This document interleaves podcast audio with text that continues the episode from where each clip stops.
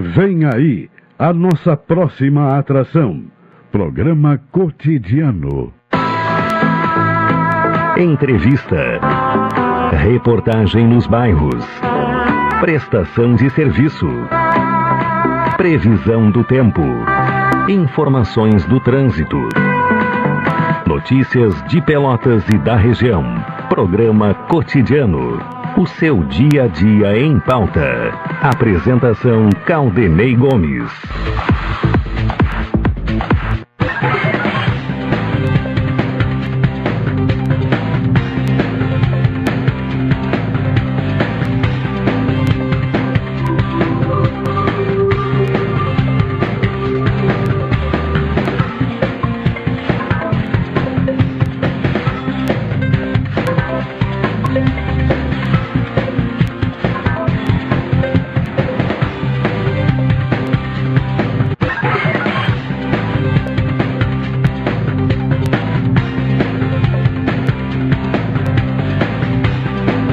Tarde, ouvintes. Começa aqui na Pelotense o. Agora sim, boa tarde, ouvintes. Começa aqui na Pelotense o cotidiano, o programa desta sexta-feira, dia 10 de uh, fevereiro de 2023.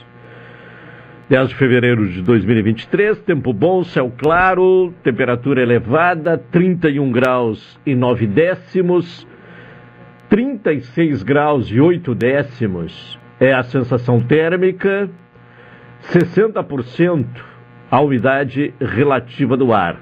A temperatura máxima registrada hoje, às 12 horas e 21 minutos, foi de 32 graus e 2 décimos. Então, mais um dia de forte calor no Rio Grande do Sul. O Elivelton Santos me acompanha na parte técnica, acompanhado do eh, Homero Queiroga. Na central de gravações, o Tony Alves, a produção deste programa é de Carol Quincoses, direção executiva da Rádio Pelotense de Luciana Marcos, direção geral de Paulo Luiz Goss. O ouvinte pode participar aqui do cotidiano com mensagem, interagir conosco, trazer questões, sugerir pautas. Mensagem para o 984-311-620 e nos acompanhar através do seu radinho, pelo 620 AM ou então no site da Pelotense, www.pelotense.com.br ou no Instagram, arroba Pelotense 620 Oficial uh, através dos aplicativos Tunin ou Radiosnet. E ainda é possível né, uh, ter uh, o, a possibilidade de ouvir o, o programa na sua íntegra no Spotify, domínio da Pelotense. 12 horas 35 minutos. Este programa tem um oferecimento do Supermercado Guanabara. Aproveite as ofertas do Carnaval Bom de comprar do Supermercado Guanabara. Expresso Embaixador, aproximando as pessoas de verdade. Café 35 Coffee Store, na Avenida República do Líbano, 286, em Pelotas. Telefone 30 28 35 35. Doutora Maria Gorete Zago, médica do trabalho, consultório na rua Marechal Deodoro, número 800, sala 401, telefones para contato 32 25 55 54, 30 25 20 50 e 981 14 1000. Sicredi, gente que coopera, cresce. E NET HD TV com Now, ligue 21 23 46 23 ou vá na loja da rua 15 de novembro 657 e assine já, consulte condições de aquisição. Hora de conferir a previsão do tempo, boletim meteorológico do Centro de Pesquisas e Previsões Meteorológicas da Universidade Federal de Pelotas. Informações que são trazidas hoje por Gustavo Razeira. Vamos então ouvir a previsão. Em seguida, em seguida, agora sim, a condição de ouvir o Gustavo Razeira. Nesta sexta-feira, a ocorrência de uma perturbação atmosférica em médios níveis da atmosfera proporciona uma condição de maior nebulosidade com pancadas de chuva e trovoadas ocorrendo desde manhã de forma isolada, próxima à fronteira com Santa Catarina.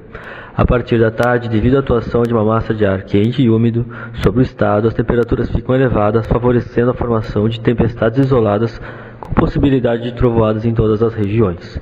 A temperatura mínima registrada hoje na estação agroclimatológica no campus do Alfepel, no Capão do Leão, foi de 20 graus às 5 e meia da manhã e a umidade máxima de 97% a 1h40 da manhã. Houve o registro de nevoeiro forte na madrugada e no início da manhã. A previsão do tempo para Pelotas e região hoje é de céu claro, com períodos de parcialmente nublado e eventuais pancadas de chuva com trovoadas. Os ventos estarão de leste a nordeste, fracos a moderados, com rajadas no final do período. A temperatura máxima não deve ultrapassar os 35 graus. No sábado, céu claro com períodos de parcialmente nublado e condição de nevoeiro ao amanhecer. Os ventos estarão de nordeste a leste, fracos a moderados, com rajadas no final do período. A temperatura oscila entre 21 e 34 graus. No domingo, céu claro, com períodos de parcialmente nublado e condição de nevoeiro ao amanhecer novamente. Os ventos estarão de nordeste a leste, fracos a moderados, com rajadas fortes à noite. A temperatura mínima prevista é de 21 e a máxima de 35 graus. Neste boletim foi elaborado pelos meteorologistas Gustavo Razeira e Henrique Repinaldo, do Centro de Pesquisas e Previsões Meteorológicas da Universidade Federal de Pelotas. Tá certo, informações com o Henrique, aliás, com o Gustavo Razeira, né, sobre a previsão do tempo para Pelotas e região, a temperatura alta, o calorão vai se manter no final de semana. A partir de uma nova remessa de doses dos imunizantes Pfizer Baby e Pfizer Pediátrica, a Prefeitura de Pelotas retomou hoje, sexta-feira, a vacinação infantil contra a Covid-19.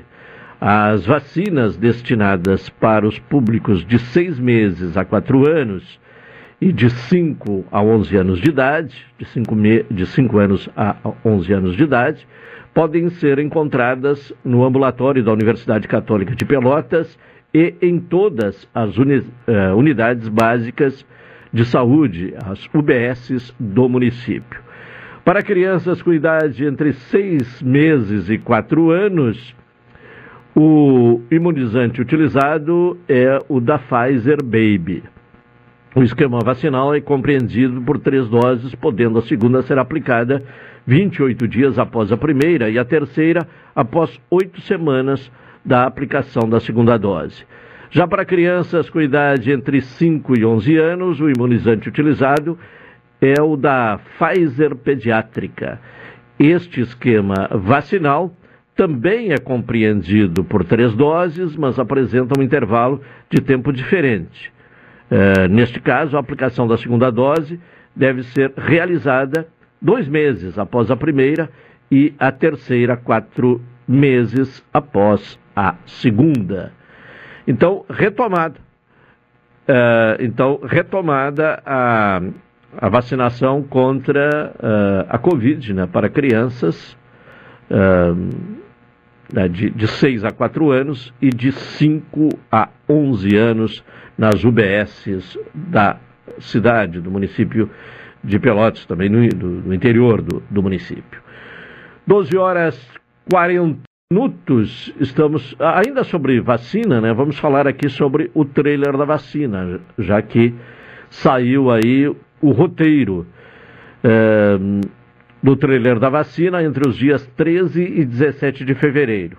Os bairros Fragata, Centro e Laranjal, além de Santa Terezinha e Getúlio Vargas, vão receber a unidade móvel na próxima semana, das 8h30 às 13 horas.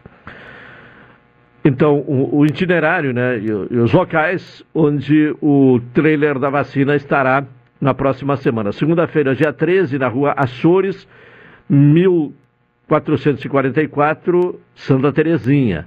Na terça-feira, dia 14, na Escola Municipal de Ensino Fundamental, doutora Mariana Eufrásia, na Avenida Duque de Caxias, número 900, no Fragata. Quarta-feira, dia 15, na Escola Municipal Ruth Blanc, na Avenida, uh, aliás, no Parque Dom Antônio Zátera, número 22, no centro da cidade. Na quinta-feira, dia 16, o trailer da vacina estará na Escola Municipal de Ensino Fundamental, Núcleo Habitacional Getúlio Vargas, na Rua 12, número 95, no Getúlio Vargas. E por fim, na sexta-feira, dia 17, Avenida Rio Grande do Sul, 1445, na Praia do Laranjal. 12h42, temos aí o contato, não temos o contato com o Juliano Silva, né, que, que traria informações neste momento, informações é, policiais. Vamos ver aí da. É, o, é o, já temos aí o contato? Sim, Juliano? Já temos o Juliano, então vamos ao contato com o Juliano Silva e as informações policiais. Alô, Juliano, boa tarde. Olá, Caldunei. Boa tarde, boa tarde, ouvintes da Pelotense, emissora da Metade Sua, nossa rádio que todo mundo ouve. Calderei, olha, vamos ter novidades nos próximos dias aí referente uh, à Guarda Municipal. Chamou atenção ontem, Calderei, uh, momento em que servidores da Guarda Municipal comemoravam os 33 anos da Guarda em Pelotas, realizavam manifestações do Pasto Municipal. Eu estive acompanhando o que chamou atenção, Caldenei, Momento em que o secretário municipal de Segurança Pública Dourado realizava a sua manifestação em homenagem à guarda, os servidores da Guarda Municipal estavam indignados. Alguns deles ficaram de costas para o pronunciamento e acabaram colocando, inclusive alguns, colocaram um. É, colocaram objetos de palhaço. Estavam com nariz de palhaço. Então, nos próximos. Colocaram dias, uma bolinha vermelha no nariz, né? É, inclu... é inclusive enviei, né? Foi a imagem em viagem nossa, enviada ontem para o nosso jornalista pelotense. Nós enviamos, estava com nariz de palhaço. E nos próximos dias teremos novidades referente a esse episódio de ontem. Agora há pouco, Caldenê, servidores da DRACO, a Delegacia de Repressão às Ações Criminosas e Organizadas, de Pelotas acabaram localizando um adolescente infrator que participou de um furto de arrombamento em um depósito de automóveis. Ele estava na Botuso, ele tem 17 anos de idade, já havia sido preso no dia 26.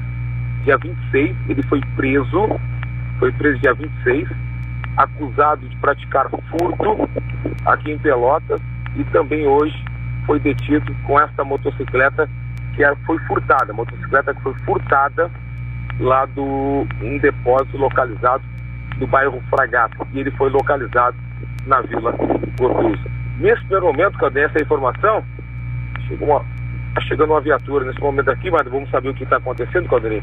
Vamos saber qual é a situação. Essa viatura da Brigada Militar chega nesse momento aqui da DBPA. Vamos saber o que, que está acontecendo e qualquer informação uma repercussão, a gente vai retornar em instantes. Tá certo, então tá, tá bem. Daqui a pouco o Juliano retorna se tiver mais alguma informação.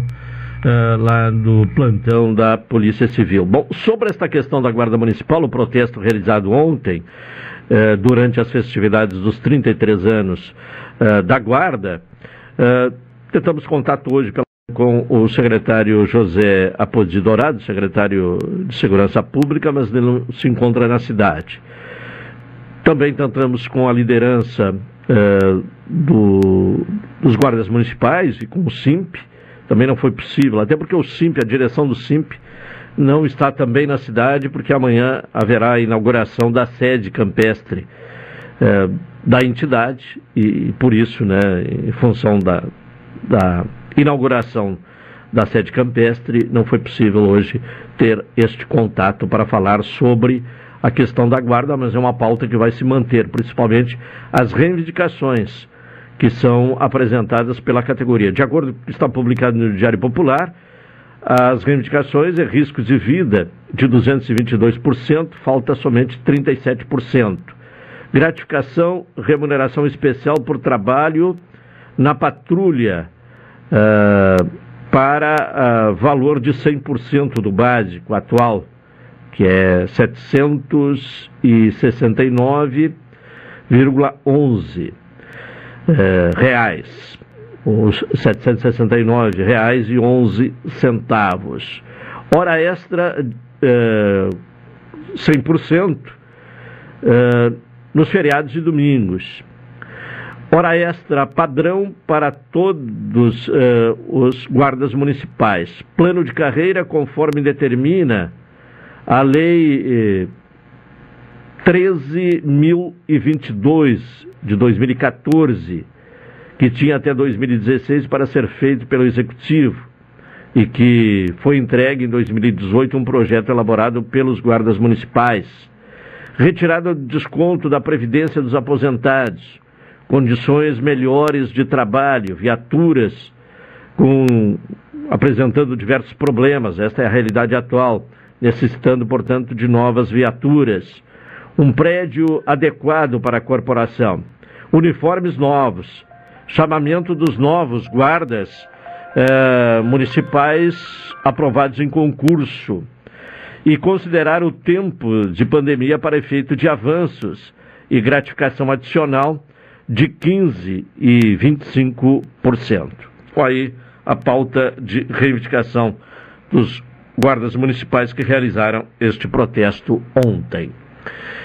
12 e 48 vamos ao intervalo, em seguida retornaremos para ouvir o comentário de Hilton Lozada.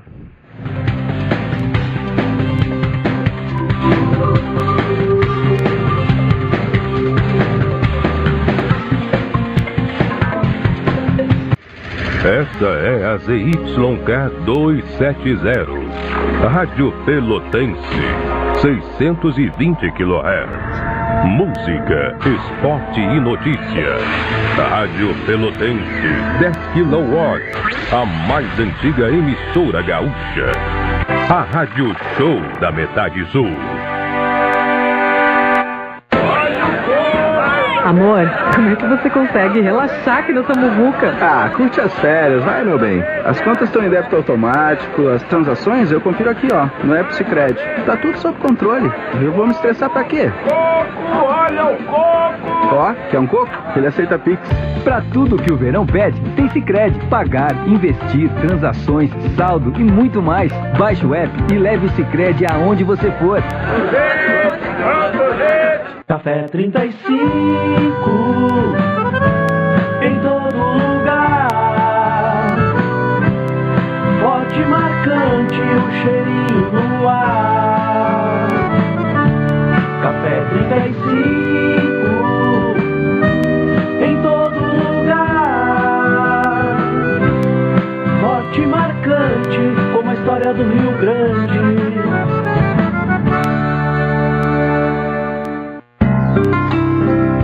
Doutora Maria Goretti, médica do trabalho, realiza exames de admissão, demissão, mudança de função, retorno ao trabalho e laudo PCMSO, Programa de Controle Médico de Saúde Ocupacional. Atendimento nas empresas e no consultório médico, Rua Marechal Deodoro 800, Sala 401, fone 3225 5554 e 981 14 10 00. Vem aí a abertura da colheita da uva e a 33ª abertura oficial da colheita do arroz. A Rádio Pelotense se identifica com o setor e estará presente nos dois eventos. Dia 11 de fevereiro, na abertura da colheita da uva, e de 14 a 16 de fevereiro, na abertura da colheita do arroz. Apoio: Semear, Produtos Agrícolas e Veterinários, InfoSafra, tudo para irrigação, P Aguazina, Arrozeira Pelotas, dedicação para produzir a qualidade que você merece. Feder Arroz, Sindicato da Indústria de Arroz de Pelotas. Rádio Pelotense, 620 AM, todo mundo ouve. Programa Cotidiano. O seu dia a dia em pauta. Apresentação Caldenei Gomes.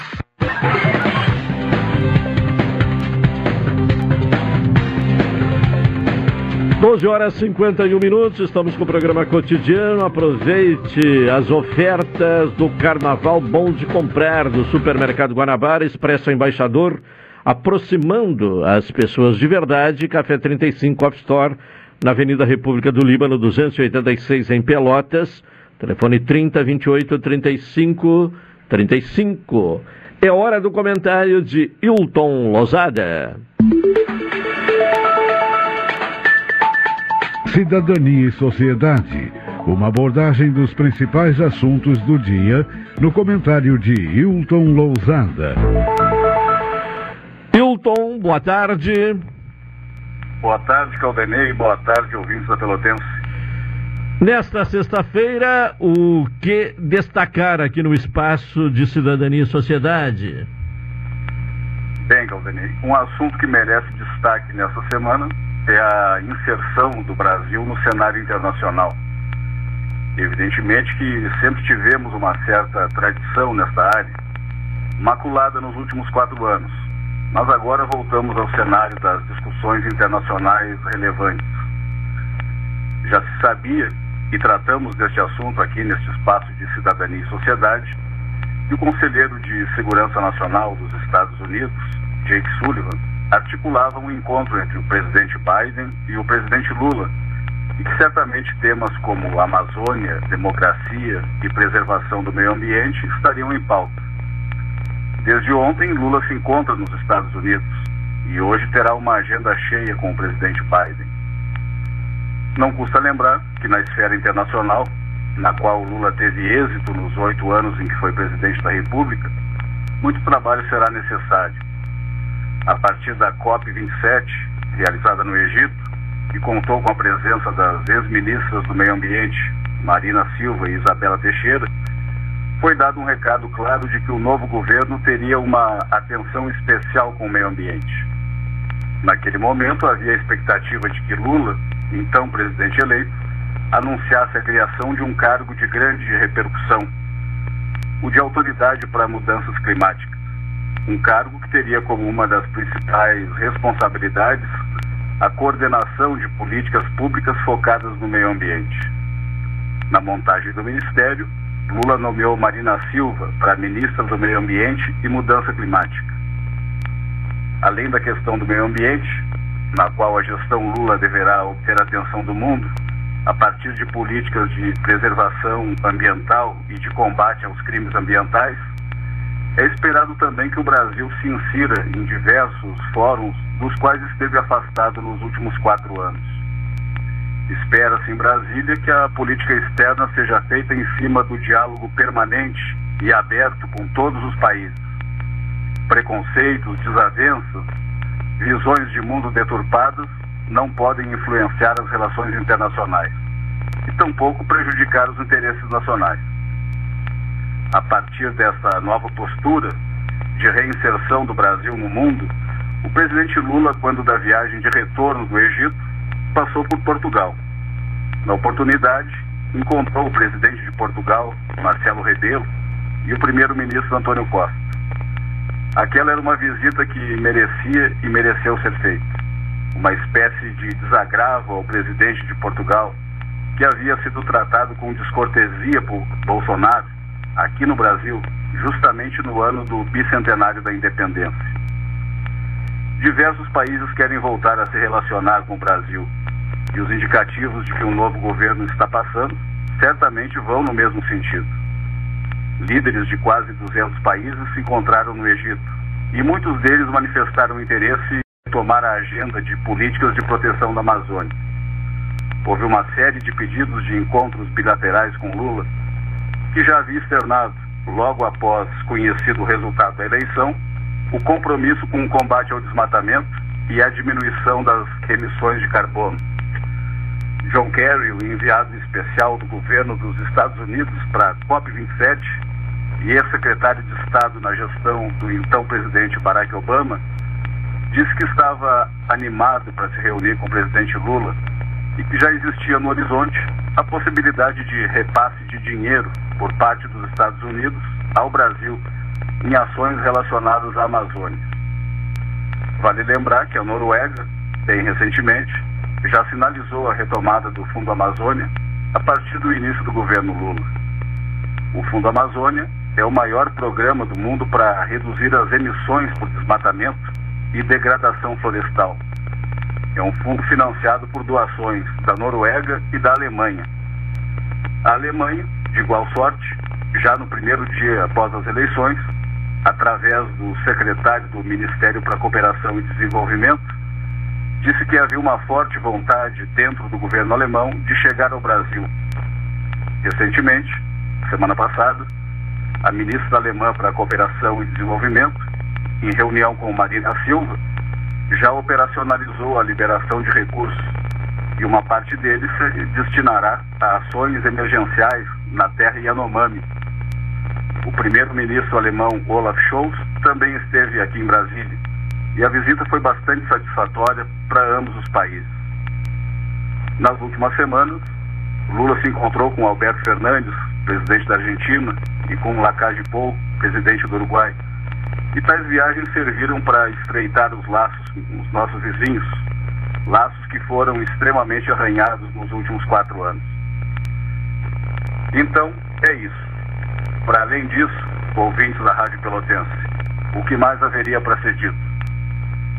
A credibilidade histórica do Brasil em questões ambientais deverá voltar a prevalecer nos próximos anos. Há muito a ser feito. Há muitas coisas que foram deixadas para trás muitos relacionamentos foram interrompidos em função de políticas ideológicas equivocadas. O Brasil se isolou e ninguém quis ser visto ao lado do Brasil nestes últimos anos. Passamos a ser vistos como um país à margem das discussões que são essenciais, à margem das discussões que conduziram o mundo a avanços civilizatórios constantes. Acredito que, em relação à política internacional, só teremos a ganhar até porque chegamos ao fundo do poço nessa área. O Brasil voltou ao jogo e voltou por cima. Hoje, Lula e Biden falarão sobre como os Estados Unidos ajudarão a financiar o combate ao desmatamento e a proteção da Amazônia. Os americanos têm preferência por fazer sua contribuição através do Fundo Amazônia, aquele fundo do qual já falamos aqui em outras oportunidades, que já conta com contribuições significativas tanto da Noruega quanto da Alemanha. Além de outros temas que serão tratados, nos parece extremamente relevante o anúncio do governo dos Estados Unidos de que doará dinheiro ao governo do Brasil para o combate ao desmatamento. Caldenei. Tá bem, Hilton Lozada, uma boa tarde, bom final de semana e até segunda-feira. Boa tarde, bom final de semana e até segunda. Agora, 12 horas e 59 minutos, temos um intervalo. Vamos ao intervalo para retornar na sequência com o cotidiano.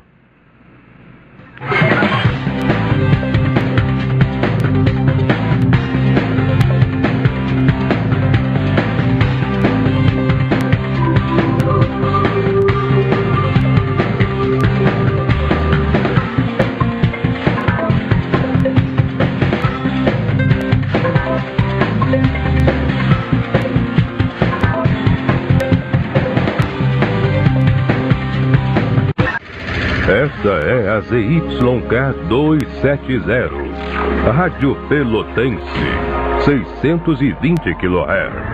Música, esporte e notícia. Rádio Pelotense, 10 kW, a mais antiga emissora gaúcha. A Rádio Show da Metade Sul. Café 35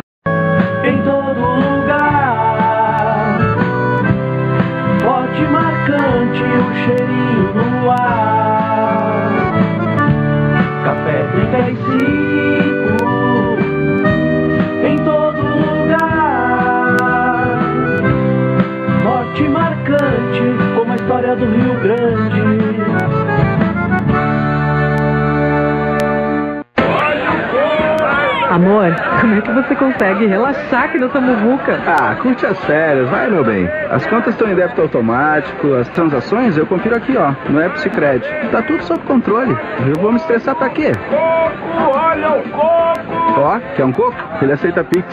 Pra tudo que o verão pede, tem Sicredi. Pagar, investir, transações, saldo e muito mais. Baixe o app e leve o Sicredi aonde você for. Expresso Embaixador informa. Entrarão em vigor as novas modalidades da linha Pelotas Porto Alegre, Porto Alegre Pelotas. Agora o direto passa a se chamar Executivo e o Golden Class passa a se chamar Leito. Horários e mais informações, acesse www.expressoembaixador.com.br ou no Instagram, arroba Expresso Embaixador. Expresso Embaixador, aproximando as pessoas de verdade. Quer estar mais conectado do que nunca e ainda aproveitar uma condição especial? Venha para Ozirnet e aproveite. São 600 mega de velocidade com Wi-Fi 6 a partir de R$ 99,90. É internet de qualidade com uma condição que só a Ozir oferece. 600 mega de velocidade com Wi-Fi 6 a partir de R$ 99,90. Confira ainda a possibilidade de instalação gratuita. Ozirnet, sempre ao seu lado.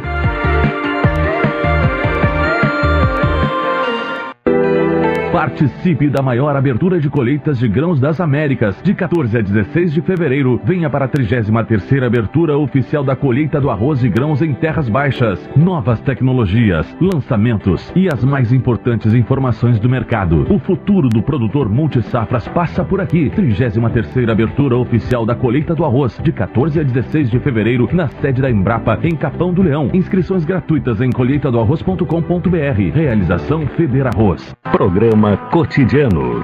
O seu dia a dia em pauta. Apresentação Caldenei Gomes.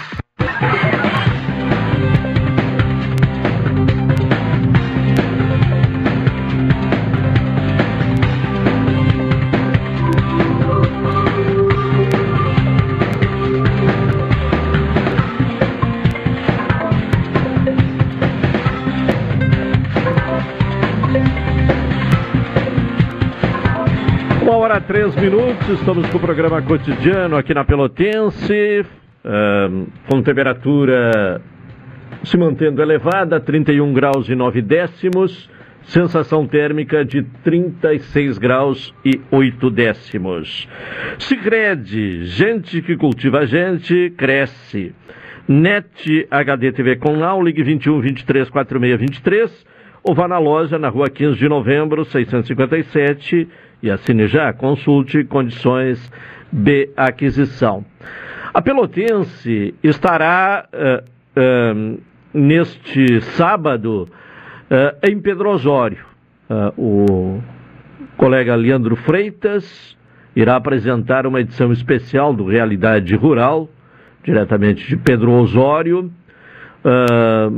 né, por conta da realização da vigésima Expofesta Regional da Melancia e da 11ª Feira da Agricultura Familiar, que ocorre neste final de semana, dias 11 e 12, em Pedro Osório. Para falar sobre este evento, contato com o vice-prefeito, vice-prefeito, de Pedro Osório, João Carlos Barbosa Oliveira.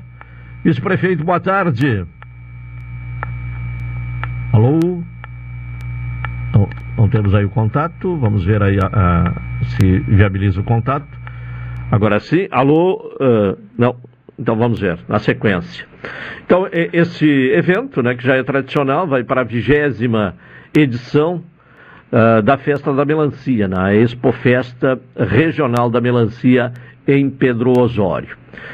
E também né, a, a a Agricultura Familiar.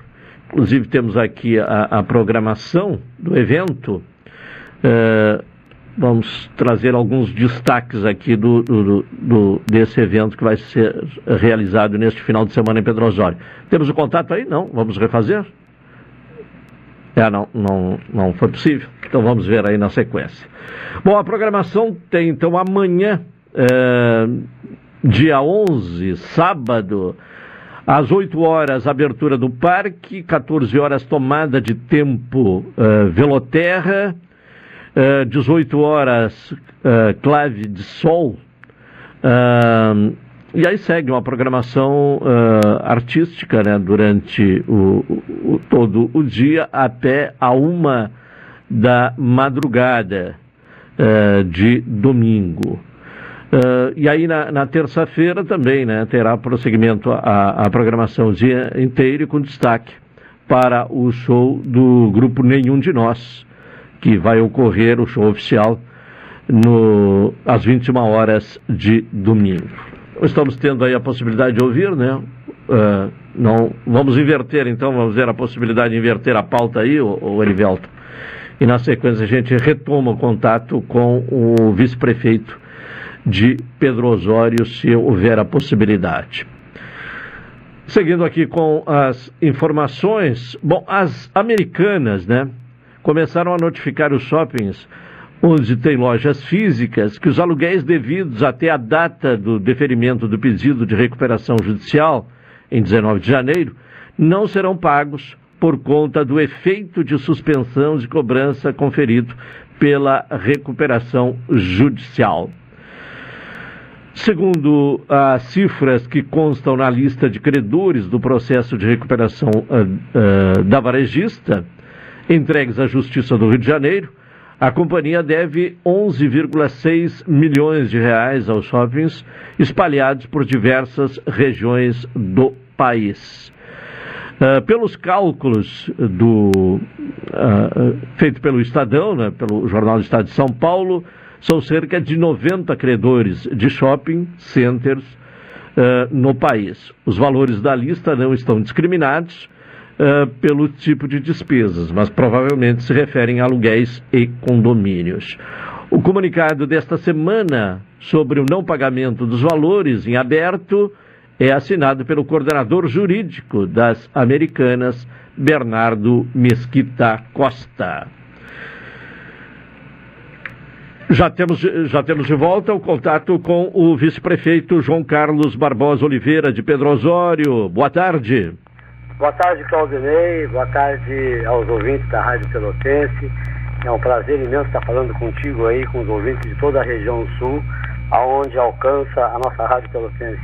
Certo. Qual a expectativa? Como é que estão os preparativos aí para esta festa, né? Que é a vigésima edição da Expo Festa Regional da Melancia? Uh, a gente está nesse trabalho aí uh, há cerca de três meses organizando essa festa. As expectativas estão são grandes, sendo que a última edição antes da pandemia foi a maior de todas, um público recorde. E não vai ser diferente, se Deus quiser, este ano, a vigésima festa aí, que é um número redondo, com muitas apresentações, com muitas homenagens dos criadores da festa da melancia, que hoje a gente imagina, a gente calcula que seja a segunda maior festa aqui da região, né? Só ficando atrás mesmo da festa do doce em Pelotas, que é uma dimensão bem maior. Mas a expectativa nossa aqui é de um grande público, o tempo, é, a programação e o tempo está favorável, então a gente espera é, que seja, e vai ser, se Deus quiser, uma grande festa. Está tudo organizado, o Parque de Pedro Osório, o Sindicato Rural, está praticamente pronto nos últimos detalhes ali, para a gente receber o público da melhor maneira, da maneira hospitaleira como o Pedro Osório faz. Bom, é, é a retomada após a pandemia, qual é a expectativa de público? Olha, a gente imagina um público de 30 mil pessoas. Né? Veja bem, nossa cidade são 8 mil habitantes e a gente imagina um público de 30 mil pessoas pela última festa antes da pandemia, né? Infelizmente essa pandemia aí que veio é, para atrapalhar, para uma coisa né, que é desagradável, né? Mas agora a retomada das festas tem sido um, um sucesso. A gente tem acompanhado outras cidades festas e o público está comparecendo com saudades, né? Depois dessa pandemia aí de, de, de acontecimento de, de, festas. Então a, a, expectativa nossa aqui é de 30 mil é, participantes da festa. A gente vai ter a distribuição de melancia, que é, que é um, um dos atrativos da nossa festa, gratuitamente para o público, é, vários shows, shows nacional, show local, show da região, então eu acho que é, as expectativas são as melhores possíveis. O prefeito está muito, muito contente, está muito é, alegre, sabe, conhece o Chola, o Chola é um, é um prefeito que gosta de, de, de ser um bom anfitrião, e certamente a nossa festa vai, vai, vai bombar muito aí. A gente, a gente espera essa expectativa muito grande aí que vai bombar muito. Bom, o senhor já colocou que eh, é a segunda festa né, aqui da região, em termos de, de expressão, ficando atrás apenas da Fena Doce. Também é um evento tradicional, né, já é a, é a vigésima edição. agora, a melancia, qual é a, a, a, importância da produção da melancia na economia de Pedro Osório? A melancia é, é, é um dos segundos, é, tirando a soja e o arroz, a melancia é, é o terceiro, terceiro carro-chefe da economia do município, né, onde gera é, bastante emprego, onde gera renda para o município, né, e a nossa melancia ela é, ela é levada para outros estados. Né, então a divulgação para o agro, para os nossos produtores aqui é muito importante. Sim. Uh, tem uma área, portanto, considerável. Uh, Sim, nós temos uma área, uma área bem considerável, né? Sim. Apesar da seca, da seca é, ter atrapalhado um pouco, mas a, a, grande, a maioria das áreas plantadas são irrigadas, né? Então a melancia, ela continua, graças a Deus e, e, e aos nossos plantadores, ela continua com a mesma qualidade. Né? Atrapalhou um pouquinho, claro que atrapalhou, mas essa seca, né? Mas a, ela é praticamente quase toda a área, ela é irrigada. Então nós vamos ter uma melancia, um produto é, saboroso, né? Que, a, que, a, que o público vai poder degustar gratuitamente. Isso aí é, hoje é difícil em, em festas, né? Que se dê é, o atrativo, se dê gratuito. Então aqui a gente faz questão disso aí. Bom, e, e essa produção de, de, melancia, ela é destinada para qual mercado? Como é que se dá a, a, a distribuição, né, ou a, a, comercialização desta produção? Olha, isso é independente de cada produtor, né? Nós temos produtor aqui, o Iriano Marinho, por exemplo, ele, ele manda essa melancia praticamente toda ela para São Paulo. Né? Outros mandam para outros estados, mas é praticamente a nossa produção aqui, ela vai direto para São Paulo. Sim. Atende, atende lá o mercado de São Paulo. Ah, então eh, vai para outras regiões, então. É isso, e agora né? também tem, tem um lançamento de uma, uma, outra, outra espécie de melancia, né? Que é aquela sem semente, uma redondinha, não sei se você já teve o prazer de degustar ela. Não, não. É, não, é, é, é não eu, eu, não lembro, parece que é pingo de ouro o nome, eu não lembro agora com exatidão, mas parece que é pingo de ouro, não, não vou afirmar 100%. E essa melancia também vai estar à disposição do público aqui, é uma melancia, ela é menor, né? Ela é menor e ela não tem semente. Hum. Também vai ser distribuída uh, ao público aqui.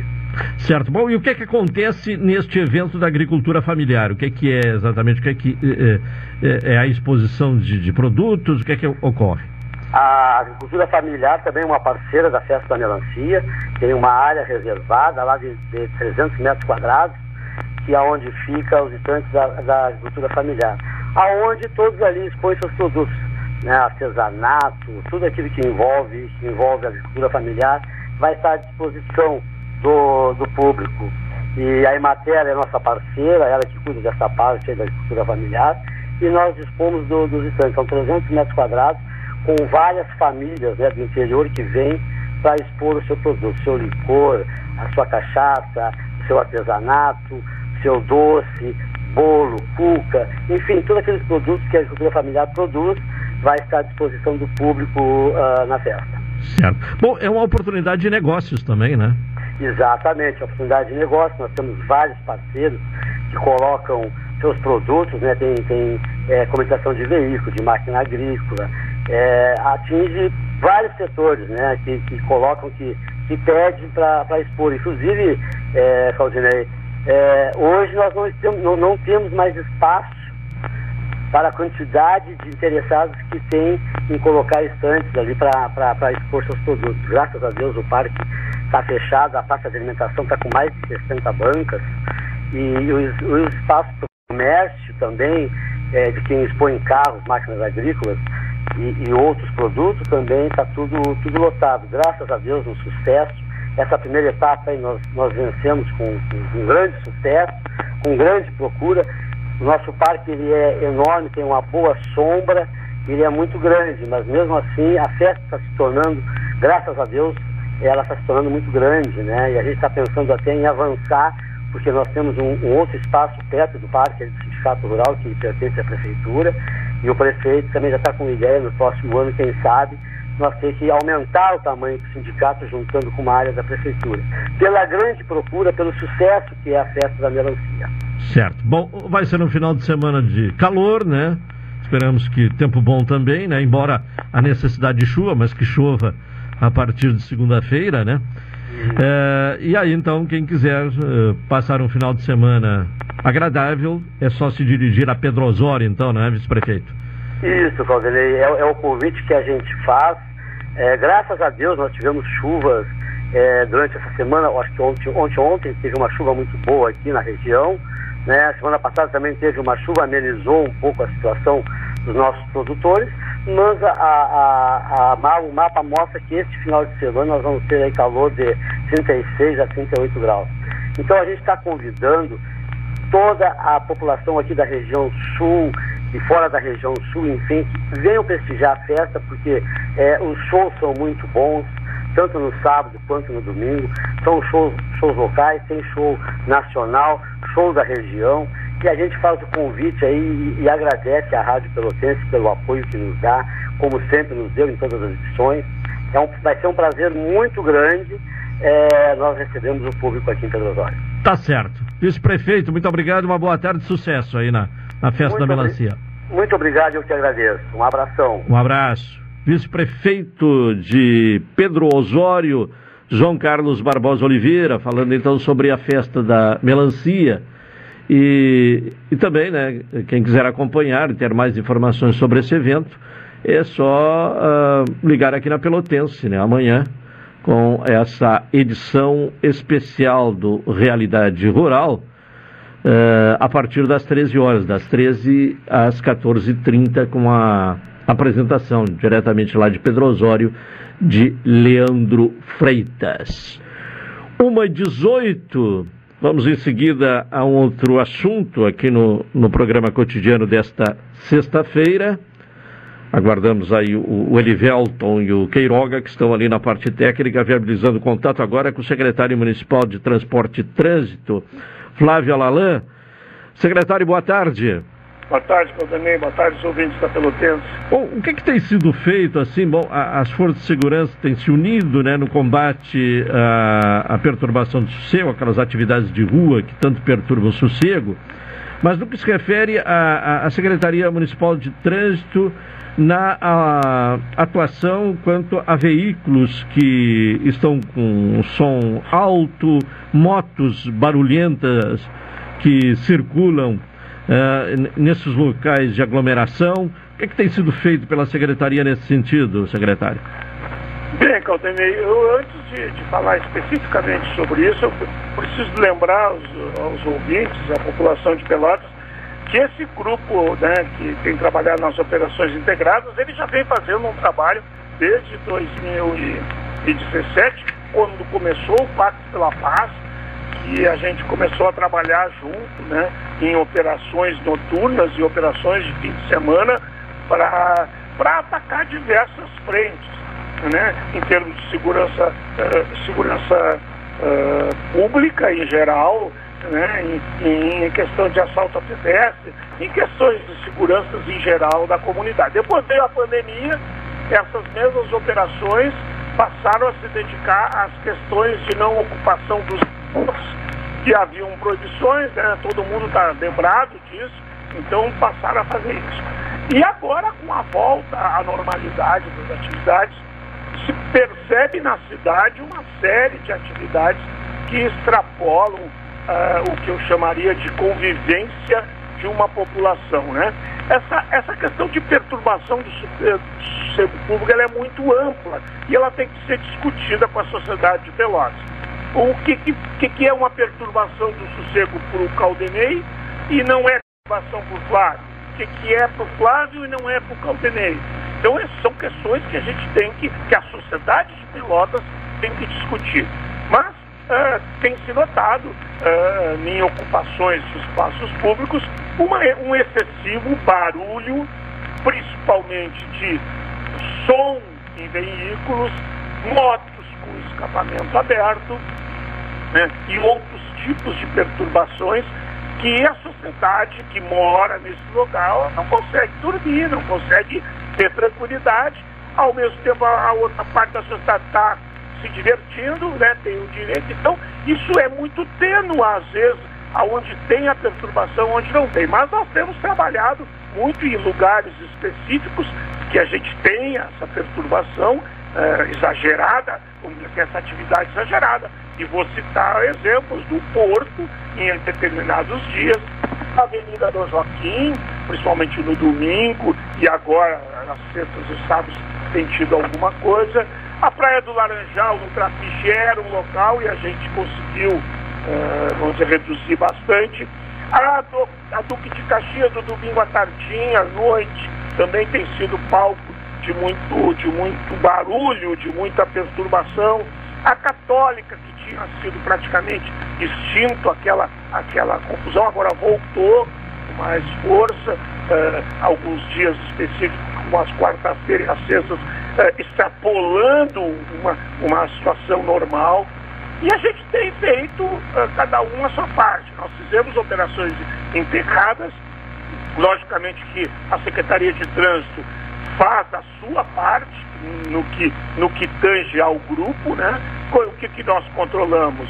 É carro com som, é carro com escapamento aberto, são motos fazendo barulho propositadamente, abrindo, que a gente chama, né? Um termo, abrindo a descarga uh, desproporcionalmente, né? Estacionamento em lugar não permitido. Então essa é a nossa atuação na, na, na, na, vamos dizer assim, no grupo. Né? E depois a brigada e a guarda fazem algumas, algumas abordagens necessárias para tentar evitar esse tipo de problema. Bom, uh, em relação às motos, o que é que é feito quando se as observa? As motos, por exemplo, tem um dado aqui que eu posso te passar. Em 2021 nós tivemos 497 autos de tração com alteração de, de, de, de cano de descarga. Em 2022 nós tivemos 477 autos de infração em motos com descargas alteradas. É isso que tem que se fazer. Nós fiscalizamos porque as pessoas alteram o, o, o, a descarga da moto para exatamente fazer barulho. É uma, é, uma, é uma satisfação maluca que o cara quer puxar o punho ali e fazer aquela barulheira. Isso é proibido pelo código. Tem normas, né? E aí dá, dá, dá multa para o proprietário? Sim, a multa. Sim. E quando há abordagem, ele é ele, ele, nós colocamos uma restrição no, no, no, veículo e ele tem que levar na Secretaria de Trânsito a mesma moto para mostrar que ele corrigiu o problema para tirar a restrição. Se ele for pego novamente eh, e não tiver sanado com aquela restrição, a, a moto é guinchada e ele vai ter que eh, conseguir consertar lá depois só para retirar. Então, são, são coisas que a gente tem feito, é a nossa parte, mas é um volume muito grande, né? Uh, e a gente vem tentando, né? Uh, em alguns lugares mais, outros menos. Agora, a própria sociedade ela tem que uh, discutir isso, né? já tentamos uma vez na Câmara de Vereadores, a Câmara de Vereadores, de certa forma, re rechaçou. Não, não vamos discutir isso. Era, era, era, era uma era realmente havia muitos itens no, na proposta do governo, agora fizeram uma proposta mais enxuta, está lá na Câmara de Vereadores para ser discutida com a comunidade, né, que os vereadores discutam isso, saber se, há, se, se, se, é, se a gente também, do, do, do, do, as forças de segurança de forma geral, às vezes tem dúvida, né? Fizemos agora uma operação na quarta-feira, vamos ser bem claros na operação de quarta, em que uh, os órgãos uh, de imprensa, uh, com todo o seu direito, co cobravam das forças de segurança alguma, alguma ação, pensamos em que se os carros e as motos, na maioria, e o som produzido por eles são o problema, vamos tirar eles do local. Foi o que fizemos. Cercamos toda a volta da Católica suas adjacências e retiramos, impedimos que esses veículos circulassem nesse local. E as pessoas ocupavam os, os bares e, e, e, lugares ali que eles ocupavam, conversando, tomando a sua cerveja, tudo bem, sem problema, mas nós entendíamos que isso, essa conversa não perturbaria, né? Desde que não tivesse som. Realmente foi o que aconteceu, depois veio uma chuva forte, que acabou dispersando todo mundo, mas é uma tentativa de se, vamos dizer assim, aliviar a perturbação que os moradores sentem. Agora, nós não podemos evitar que as pessoas se divirtam, né? Eu só acho que cada um, eh, né, a minha liberdade, ela vai até quando eu avanço em cima da liberdade do Caldenei. Então isso a sociedade tem que, vamos assim, resolver. Nós, nós queremos isso, não queremos mais, querem em algum lugar, não querem em outro, porque senão nós ficamos todos os dias, ou, ou, ou se não todos os dias, principalmente nos fins de semana, as forças de segurança praticamente hoje uh, uh, mudaram o seu foco, né? o foco que é que é tentar, a grande maioria, não é que mudou totalmente, mas é um foco que tem os próprios jornalistas, tudo tem o direito, cobra às vezes mais da brigada, da guarda e dos agentes, mais questões de perturbação do que questões de segurança pública em si. Até porque o Pacto pela Paz reduziu drasticamente drasticamente as, as questões de segurança pública no município.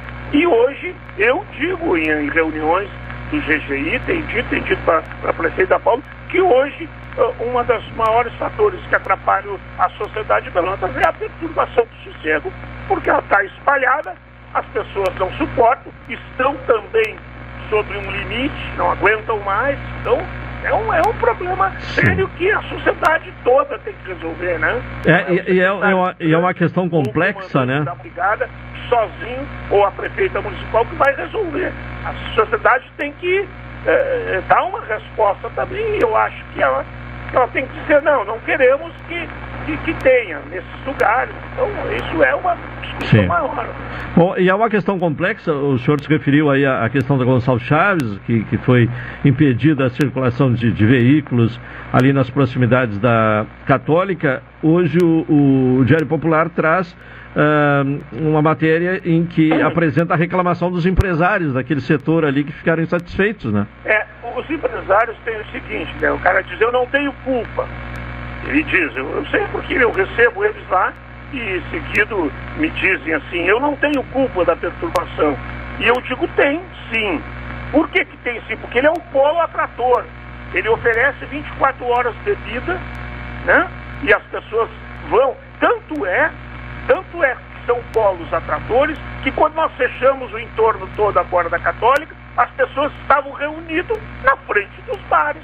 Do bar que vende 24 horas por dia bebida na esquina de uma universidade. Né? Então, uh, bom, atrapalhou o negócio dele, não sei, porque todas as pessoas podiam chegar, ninguém foi impedido de chegar lá, a não ser depois pela chuva, que aí era uma outra contingência.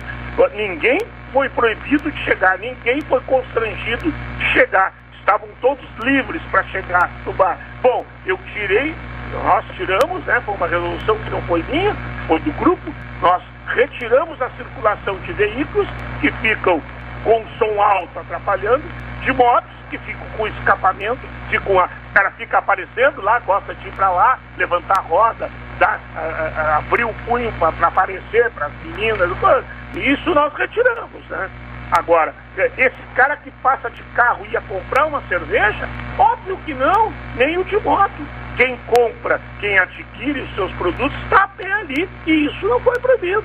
Agora, que os bares que vendem bebida 24 horas são polos atratores, é só a imprensa fazer uma, uma, uma comparação. Vai nos lugares que tem perturbação, muito próximo tem uma loja de conveniências vendendo bebida 24 horas por dia. É coincidência ou é por isso? Então, é, o empresário também tem que entender que o resto da sociedade também faz parte do contexto. Certo. Para finalizar, o senhor uh, se referiu há pouco que lá no Laranjal, proximidades uh, do Trapiche, o problema uh, foi resolvido. De que maneira foi resolvido? Bom, no Laranjal até eu, eu, eu, eu, agora recebi do Ministério Público e, e expliquei o que tinha acontecido. O que, que fizemos no Laranjal? Nós fizemos uma proibição ali no, nas quadras em torno do Trapiche, de, da, de que a, da meia-noite às seis da manhã uh, não pode estacionar ali veículos, né? E botamos câmeras, que a sociedade comprou câmeras e nos ajuda. Nós temos essas câmeras uh, espelhadas na Secretaria de Trânsito. Existe uma resolução do CONTRAN que permite que o agente ao in, in, uh, um, online, isto é, no momento do, do, do, do, fato estar acontecendo, ele estar na frente do monitoramento e vendo o acontecimento, ele pode autuar. E é isso que nós temos feito. Nós fizemos uma série de autuações e as pessoas param de ocupar aquele espaço entre 0 e 6 da manhã. Na Católica, em outra, em outro tempo atrás, fizemos isso. A Católica disponibilizou câmeras que eram espelhadas para a Secretaria de Trânsito. Nós também proibimos o estacionamento a partir de determinado horário e resolvemos o problema. Então, são coisas, são tecnologias novas. Eu estou propondo que se faça isso na Dom Joaquim, na Bento Gonçalves, que nós não citamos. A Bento tem diminuído bastante, tinha, tinha muito, tá, tem diminuído, de vez em quando volta. E, e, então nós temos câmeras e temos horário para que as coisas aconteçam. Né? Uh, da mesma forma que eu acho, né? isso, isso é uma opinião pessoal, não do secretário, pessoal do Flávio, de que a venda de bebida uh, na, na, na, porta uh, tem que ter um horário, ela tem que parar em determinado momento. Né? A pessoa pode até entregar em casa, ter entrega, agora aquela venda de porta, ela tem que ter, ao menos em alguns lugares, por exemplo, não tem não tem porquê na volta da Universidade Católica, a Colégio São José ter estabelecimentos vendendo bebida 24 horas por dia. Não, não, não tem sentido. Não, aliás, pode até ter, eu não, eu não enxergo esse sentido. Né? Pode ser que alguém me diga uma explicação para isso. Né? Ah, bom, tem lugares que, que, que, a juventude pode ir, pode, tem vários, tantos lugares na cidade que pode ir. Né? O Porto já é uma região um pouco diferente. Tem várias casas lá né, que, que as pessoas podem. Bom, aí eu acho que é diferente. Agora, ficar nas calçadas e nas ruas, bebendo e principalmente perturbando a sociedade, isso nós temos que ver. É isso que nós queremos ou não? Né? E acaba vocês cobrando, e com todo direito, digo, tanto, tanto os jornalistas quanto as cobrando das forças de segurança, que ao mesmo tempo são contestadas por essas pessoas que estão lá, do que, que deva ser feito. Né? Então, a gente procura achar meios, esse meio que eu te expliquei do, do, das câmeras, esse fechamento que nós fizemos. Na Dom Joaquim, nós temos feito um fechamento também impedindo estacionamento para que não, que não ocorra maiores perturbações, e a gente vai fazendo. Né? Tá certo. Secretário Flávio é, Alalan, muito obrigado é mais uma vez. Muito polêmico, né? É verdade, é polêmico. É polêmico e complexo. Ter a minha manifestação um pouco mais uh, assim, como diz, entusiasmada, porque é um assunto que, que todos os dias a gente trata. É, e, e há muita reclamação, muita reclamação mesmo. Exatamente. É. Ah, e agora nós fizemos um fato que, apesar que a chuva ela não, ela não nos deixou completar a operação em si, mas nós estávamos indo por um caminho que eu acho que não teria perturbação, aí agora o comerciante acha, sente no direito de achar que nós fizemos uma coisa que, que atrapalha a vida dele, né? Ah, tem que se fazer. Tá certo. Secretário, tá obrigado bom? e uma boa tarde. Boa tarde. Secretário Flávio Alalan, secretário municipal de Transporte e Trânsito, trazendo a sua opinião sobre esta questão da perturbação de sossego, especialmente essa aglomeração que ocorre em via pública, né, em espaço público, em alguns pontos da cidade, especialmente uh, na madrugada. Vamos ao intervalo, retornaremos em seguida.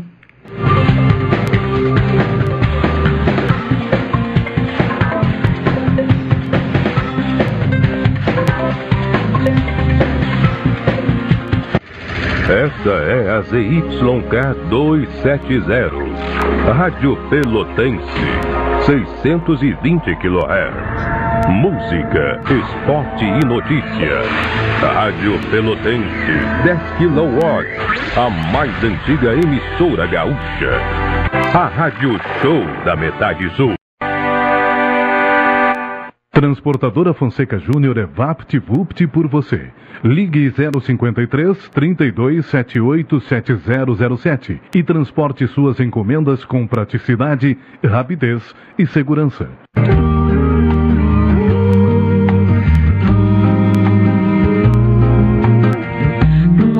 qualquer, eu desenho de partida. A Rádio Pelotense, do A Papelaria Criativa e Ótica Lume, convidam todos os ouvintes a participarem da campanha Volta às Aulas. Doe cadernos, mochilas, lápis, canetas, borrachas, folhas de ofício. Sua doação é muito importante. Um menino caminha e caminhando chega no muro. Campanha Volta às Aulas. Vamos juntos escrever um futuro melhor para as nossas crianças. Pontos de arrecadação. Do A Papelaria Criativa tem sempre algo especial para você. Rua Senador Mendonça, número 20. Fone 3221-5619. Ótica Lume. Nosso foco é a sua visão. Sete Esquina Osório. Rádio Pelotense. Rua Alberto Soveral, número 64. Vamos todos numa linda passarela de uma aquarela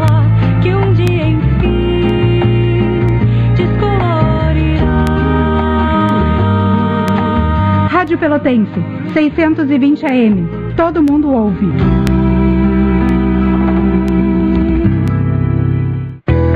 Pós-graduação Faculdade Senac Pelotas. Flexível, prática e conectada com o mundo. MBA e diversos cursos com duração de um ano nas áreas de comunicação, design, gestão, moda e tecnologia da informação. Matricule-se a qualquer momento. Acesse senacrs.com.br barra pós e conquiste a carreira dos seus sonhos. Senac, a força do sistema Fecomércio ao seu lado. Eu me coloco no seu lugar. Quando a gente vai muito rápido, a gente arrisca a vida de todo mundo. No trânsito, somos todos um.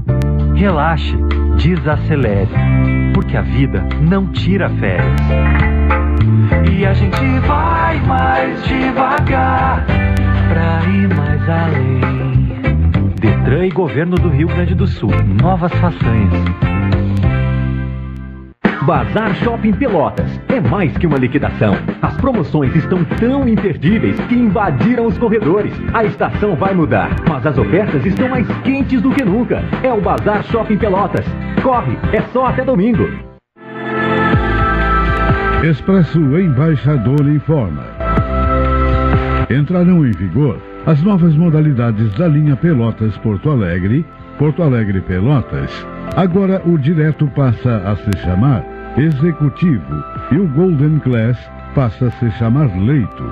Horários e mais informações, acesse www.expressoembaixador.com.br ou no Instagram, arroba Expresso Embaixador. Expresso Embaixador, aproximando as pessoas de verdade. Café 35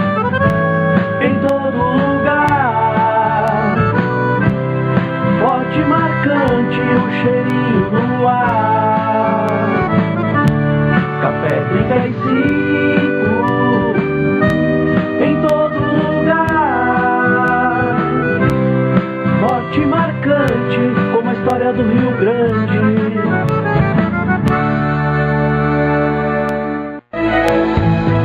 Aberta a temporada do Colhe Pague da Vinícola Nardello. Venha colher as melhores uvas da região.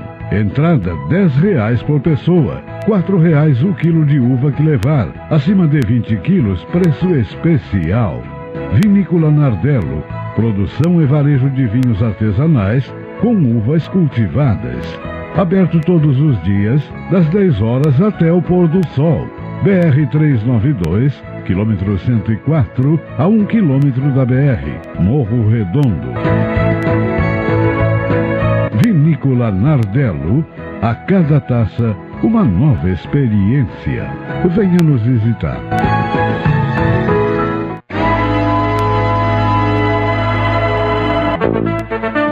Neste domingo, programa Realidade Rural pega a estrada e vai direto a Pedro Osório, na vigésima Expofesta Regional Melancia e 11 primeira Feira de Agricultura Familiar. Programa Realidade Rural Especial das 13 às 14h30. Apresentação: Leandro Freitas. Apoio: Prefeitura Municipal de Pedro Osório. No rumo certo. Realização: Rádio Pelotense, todo mundo ouve. Pra onde eu viajar, o Cicred tá. Férias na serra, no mar, em todo lugar, o Cicred tá, tá, tá. Aí no seu celular, o Cicred tá, tá, tá. Pode relaxar com você, o Cicred tá, Pra tudo que o verão pede, tem Cicred. Pagar, investir, transações, saldo e muito mais. Baixe o app e leve o Cicred aonde você for. Com você, Um pequeno passo para o homem, um grande salto para a humanidade. Foram as primeiras palavras de Neil Armstrong ao pisar na Lua. Nossa história conversa com a tua. Há 60 anos, a AGERT, Associação Gaúcha de Emissoras de Rádio e Televisão, está presente nos momentos que revolucionam o nosso mundo. Compadre, tu viu que estão querendo pisar em Marte agora? Eu vi e vou assistir comendo aquela pipoquinha. AGERT 60 anos, em sintonia com o agora. Vem aí a vigésima Expofesta Regional da Melancia e décima primeira Feira de Agricultura Familiar de Pedro Osório no Parque do Sindicato Rural. Dias 11 e 12 de fevereiro. Shows, praça de alimentação, parque de diversões, área de acampamento, a tradicional etapa do Veloterra e distribuição gratuita de melancia gelada e fatiada. Destaque para os três grandes shows. Serginho Moa. Então vá, vai em busca dos seus sonhos. Nenhum de nós. Sempre estar lá e ver voltar. E Sandro Coelho. Eu tô pedindo porta pro seu coração. É imperdível. Pedro Osório te espera. Patrocínio Corsan. Evoluir nos define. Governo do Estado do Rio Grande do Sul. Novas façanhas. Banrisul e BRD.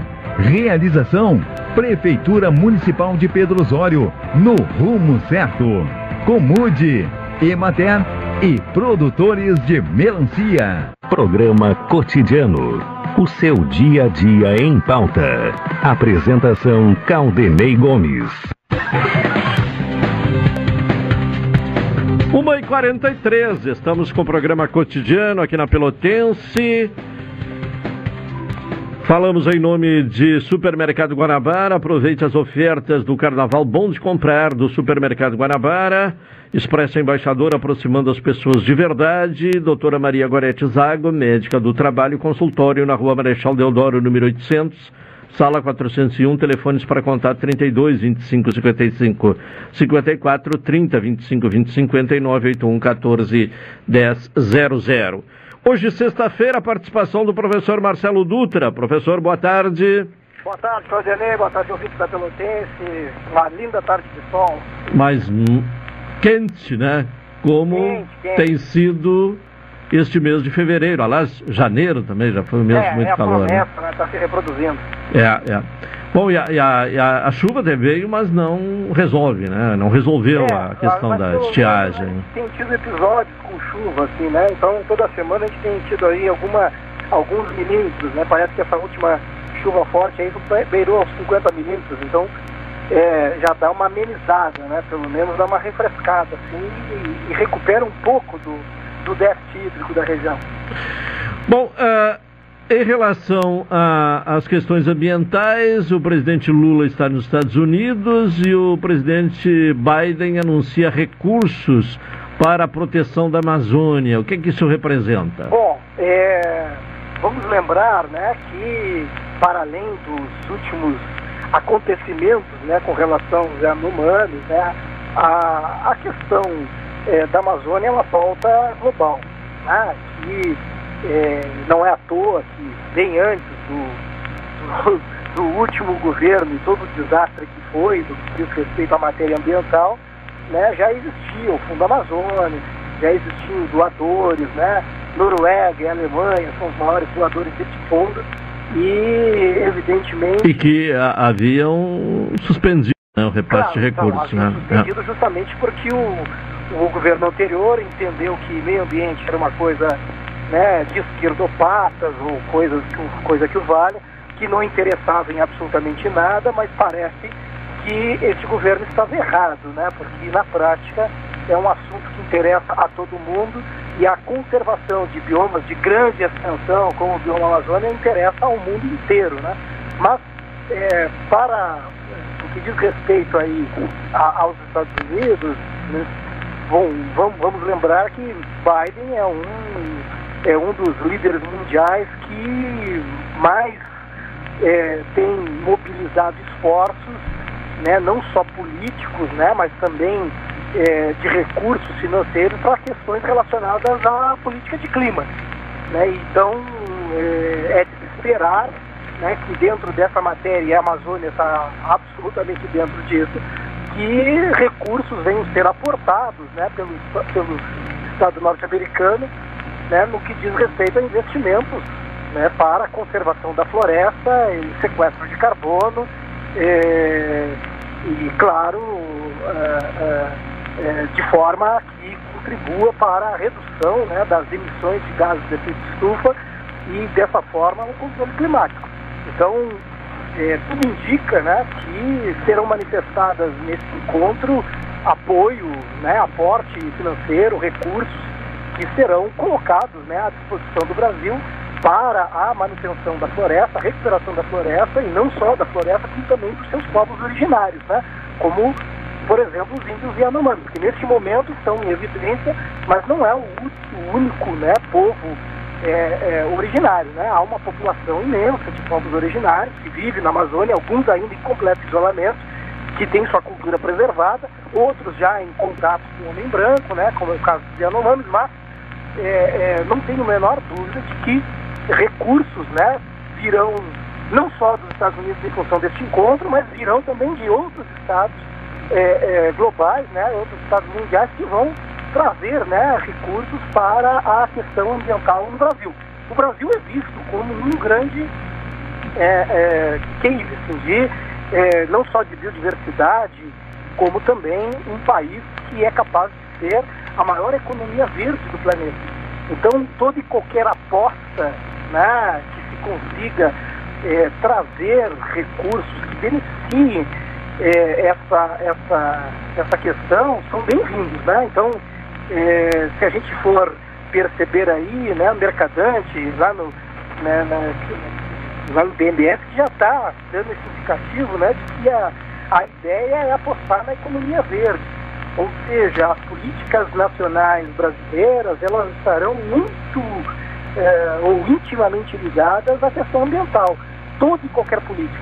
Assim como bem disse a ministra do Meio Ambiente, Marina Silva, né, é, dessa vez a grande diferença no que diz respeito às questões ambientais ou às políticas ambientais do Estado brasileiro, diferente de outros momentos em que se deu inclusive a importância necessária mas era algo setorizado. E agora deixará de setorizado, deixará de ser setorizado e passará a ser algo transversal. Então ela citou, por exemplo, a política de clima. A política de clima está relacionada à questão da indústria, à questão da agricultura, à questão do agronegócio, à questão né, da, da, da, da, da produção é, é, pecuária. Não tem como desassociar mais toda e qualquer atividade realizada dentro do contexto do Estado brasileiro das questões ambientais e, sobretudo, das questões climáticas. É um grande tema global e, obviamente, o Brasil não é uma ilha e precisa ser um tema em evidência e inserido na política de Estado no Brasil. Né? Não, tem, não tem como se fugir disso. Bom, o desmatamento na Amazônia caiu 61% em janeiro, de acordo com dados do INPE. Isso já é uma consequência do novo governo é, ou é cedo para talvez atestar? Sim, né? Eu acho que na medida que já se observou ali que o governo Lula, e, na verdade o governo Lula é uma coleção, né, uma constelação de, é, de, de, diferentes matizes políticas e, é, obviamente, também de visões de mundo, e não só isso, né, como é, polarizações ideológicas, né, não, não, é, não há uma homogeneidade, isso até é, é algo muito bom, né, é saudável, porque é preciso encontrar é, responsabilidade no dissenso, né, o consenso absoluto é algo que às vezes se mostra muito perigoso. Então, quando se encontra responsabilidade no dissenso, quer dizer, as pessoas discordam, porém elas trabalham dentro do mesmo objetivo e parece ser um grande objetivo hoje pensar na, na Amazônia, na proteção dos povos originários, na preservação é, dos recursos, na melhor, na, na melhor forma de desdobrar esses recursos, ou seja, fazer uso das melhores práticas, está aí né, o ESG, então instalar isso não só na, no meio de produção prima, é, é, privado, mas também nas iniciativas públicas, nas empresas públicas, né, na administração pública. Ou seja, é, estamos vivendo um novo contexto e esse novo contexto ele não começa agora, né? ele começou no momento em que se despertou uma possibilidade do atual do, do governo anterior que vinha perdendo força e fazendo políticas absolutamente erradas e absurdas, e no momento que se viu que isso não daria certo, que uma nova gestão assumiria e novas políticas se instalariam, inclusive de restauração de muito do que foi perdido, eu acho que agora a gente já começa um pouco a colher esses frutos.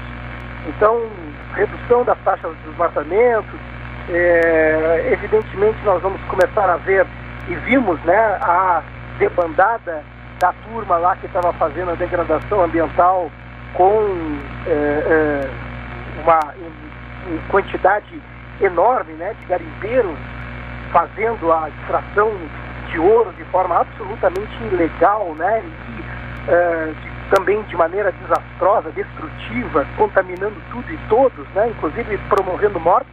E não é só isso, né? Tem os pescadores ilegais, o pessoal que faz a extração de madeira ilegal. Ou seja, nós vamos começar a ver a melhora de alguns números. Por outro lado, não adianta só a gente melhorar os números se a gente também não conseguir, de alguma forma, é, colocar uma, uma nova maneira de explorar os recursos da Amazônia, porém de uma, de uma, de uma, de uma, de uma forma sustentável. Né? É o que está, na verdade, faltando. A gente precisa colocar em prática a fiscalização, o controle, as instituições precisam ser fortes, mas, por outro lado, a gente precisa ter um planejamento das formas, maneiras de uso, né, de produção sustentável de toda aquela região, de todo aquele território, porque, do contrário, as pessoas vão migrar de um lugar e vão só ir para o outro, ou seja, vão deixar de destruir aqui e vão passar a destruir ali adiante. Bom, rapidamente, qual, uh, como é que uh, uh, você reage ao movimento do PL para que o ex-ministro Ricardo Salles seja o presidente da Comissão de Meio Ambiente na Câmara? é, isso parece ser uma piada, né? Como é que a gente vai ter né, uma pessoa que se mostrou um antiministro, né, um antiambiental, um antipolítica ambiental, ou seja, alguém que, na verdade, estava por trás do desmonte, agora ser presidente de uma comissão de meio ambiente indicado pelo PL, que era o partido do então candidato, né, ex-presidente, isso parece ser assim uma, um grande deboche. Né? Aliás, é uma vergonha para, para um partido que se coloca como liderança, né? um partido que se coloca como o, o partido que tem uma representatividade enorme no país, é uma pena, né? é uma pena. Eu acho que isso, isso é o que degrada a ideia de política, é o que degrada a ideia de políticos, é o que envergonha, né? E é o que acaba dando razão para aqueles que fazem comentários muito maldosos a respeito de políticos, né? De que políticos não prestam, de que na política é tudo forma de interesse, que a política não serve para nada. É isso, né? Quando a gente tem indicações como essa, né? De comissões tão importantes e significativas no momento em que a gente está vivendo, isso significa que o PL é um partido que não tem o menor respeito por si mesmo e que não merece respeito em nenhum lugar, seja em Brasília, seja no Rio Grande do Sul, seja em Pelotas. É, infelizmente, né, é algo que deveria ser combatido dentro do próprio PL. Né? E isso vale para todo e qualquer partido que, na prática, não executa né, aquilo que deveria né, ser é, é, que, é, que é colocado no discurso.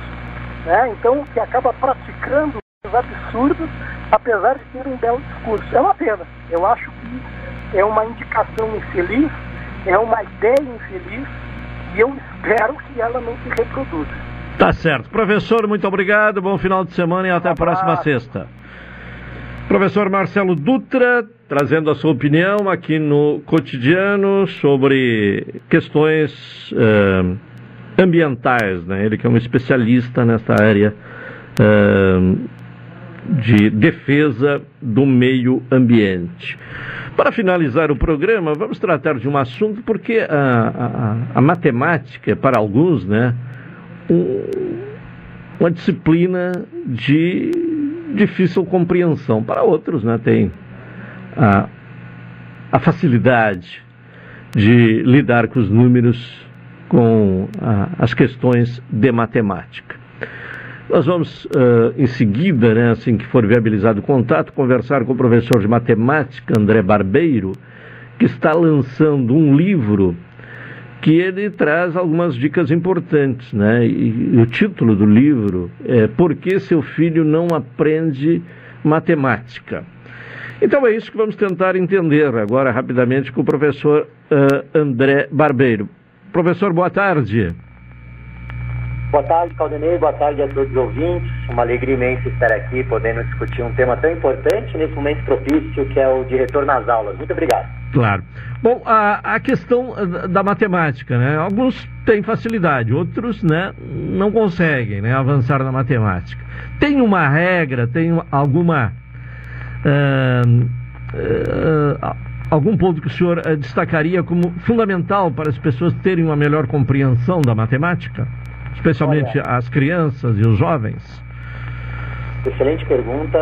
Eu acho que quem está me ouvindo aqui é, deve pensar, poxa, quem fala agora é um professor de matemática que tem facilidade com a matemática, mas deixa eu contar rapidamente a minha história. Eu, quando tinha ali meus 12, 13, 14, 15 anos no ensino fundamental 2, a minha pior matéria era matemática. Eu não passava de uma nota 2, 2,5 e fui avançando graças ao conselho de classe. Os professores que no final do ano olhavam para mim e falavam: Eu vou passar você, mas você precisa melhorar com a matemática. Então eu tive uma relação sempre de dificuldades com a matemática na minha infância.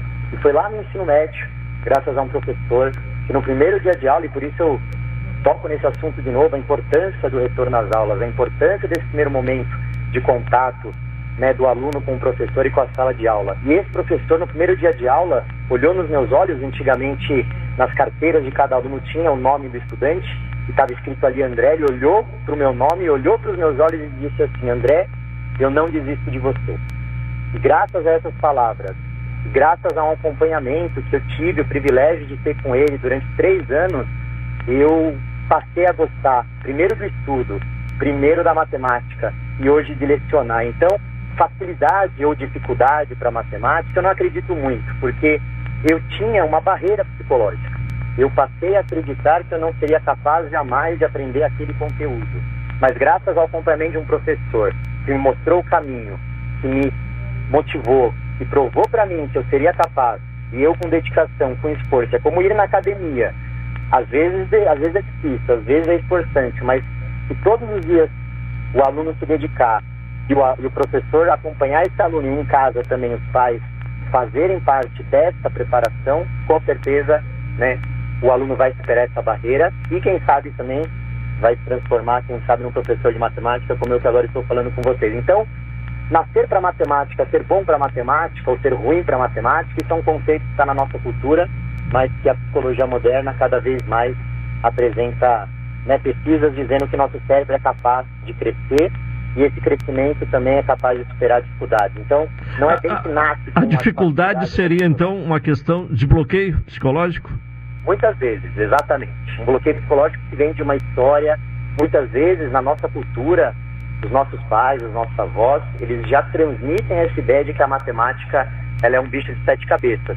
E nós não podemos esquecer que o professor, que o adulto da relação é a referência daquela criança, daquele adolescente. Então, se dentro de casa o pai, a mãe, o responsável, os avós já dizem que a matemática é um vilão, é um bicho de sete cabeças, isso já é meio caminho andado para a criança criar um bloqueio.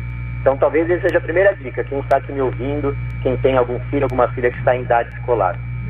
Busque apresentar o conhecimento como uma oportunidade de crescimento pessoal, de se tornar um cidadão que vai conhecer em todos os níveis aquele conteúdo ou aquela habilidade e a matemática especialmente que vem a serviço de toda a sociedade. Sempre foi assim, a matemática sempre surgiu como uma resposta a necessidades humanas. A matemática não é algo uh, desassociado da nossa realidade, né? Então, é, é, preciso também ter esta compreensão da utilidade da matemática no dia a dia, né? Com certeza.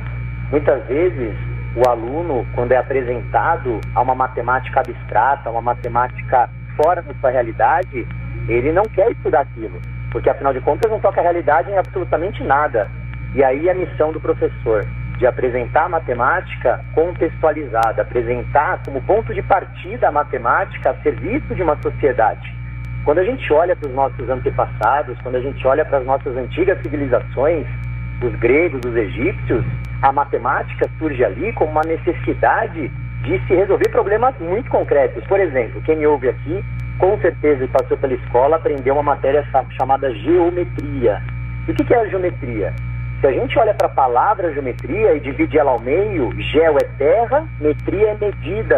E a geometria surge há 4 mil anos atrás, quando essas primeiras civilizações precisaram se dividir para demarcar territórios de terra, para que as famílias pudessem plantar, colher, sobreviver. Então a geometria ela tem início numa necessidade humana. E aí na escola muitas vezes a gente apresenta a geometria ou qualquer outra área do conhecimento como distante do aluno. Isso com certeza afasta essa paixão pelo conhecimento e esse gosto do aluno por estudar aquela matéria. Qual o enfoque que o senhor dá no, no livro? É de entusiasmar o, o estudante a, a, a ver a matemática de uma forma diferente? Ou ah, é, um, é, um, é, um, enfoque mais para o, os pais uh, de crianças? De que forma o senhor apresenta esta, estas questões da matemática através da sua obra?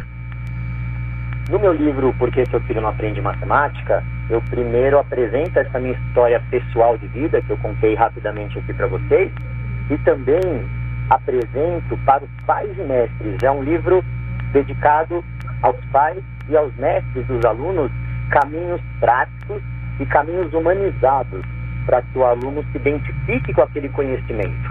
Então eu proponho meios para que os pais em casa ajudem os seus filhos a irem perdendo esse bloqueio psicológico que já conversamos aqui, muitas vezes impede o avanço do estudante. Também o professor. E aproveitando esse começo de ano, é uma excelente oportunidade para que o professor, antes de transmitir um determinado conhecimento, um determinado conteúdo, ele crie vínculos com seus alunos. Muitas vezes, quando o professor cria um laço de coração com o seu estudante, muito mais fácil será o aprendizado, porque o aluno vai perceber que o professor está ali por ele. A missão do professor precisa ser dedicada assumidamente ao estudante. Então, que o professor também assuma esse papel de criar vínculos afetivos com os seus alunos e aí sim meios práticos que eu apresento no livro, que o professor todos os dias em sala de aula pode colocar a serviço do aluno para que ele vá crescendo e vá tomando gosto por esse conhecimento. Bom, e esta falta de uma relação bem próxima né, é uma das dificuldades enfrentadas no uh, ensino online, né? Uh, que foi uma necessidade durante a pandemia, né?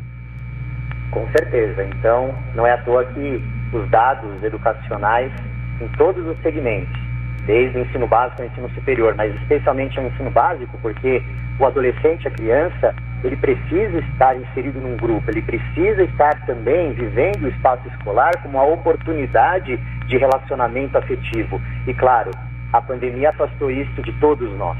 E claro, também o aluno sente falta e sentiu muita falta. Hoje, muitos estudantes chegam para nós, professores, já né, e além de um conhecimento que ficou defasado, porque ensinar de maneira online, aprender de maneira online é difícil, mas para além de um conhecimento científico, nós percebemos uma carência muito grande. Adolescentes que precisam né, desse vínculo de confiança, que precisam se inserir novamente num grupo do qual eles se sinta parte. E aí a missão dessa turma que começa o ano e dessa escola que vai acolher esses novos alunos e hoje, a partir desse ano, já todos começando de modo presencial. Talvez resgatar esse aluno primeiro do vínculo afetivo, primeiro mostrando que a escola é um ambiente saudável, onde laços são criados, onde afetos são estabelecidos. E aí sim, quando o aluno se sentir amado dentro do ambiente escolar, o aprendizado e a estratégia pedagógica vão ser consequências e consequências muito mais duradouras e frutíferas do que caso, caso não houvesse essa intimidade escola-professor, professor-aluno. Bom, para finalizar, professor, como uh, conseguir o livro, né? Por quais meios obter esse livro? Por que seu filho não aprende matemática? O livro Por que seu filho não aprende matemática? Ele está disponível em praticamente todas as livrarias físicas e também de modo online. Basta o ouvinte digitar no Google Por que seu filho não aprende matemática e vai aparecer então uma lista quase infinita de sites.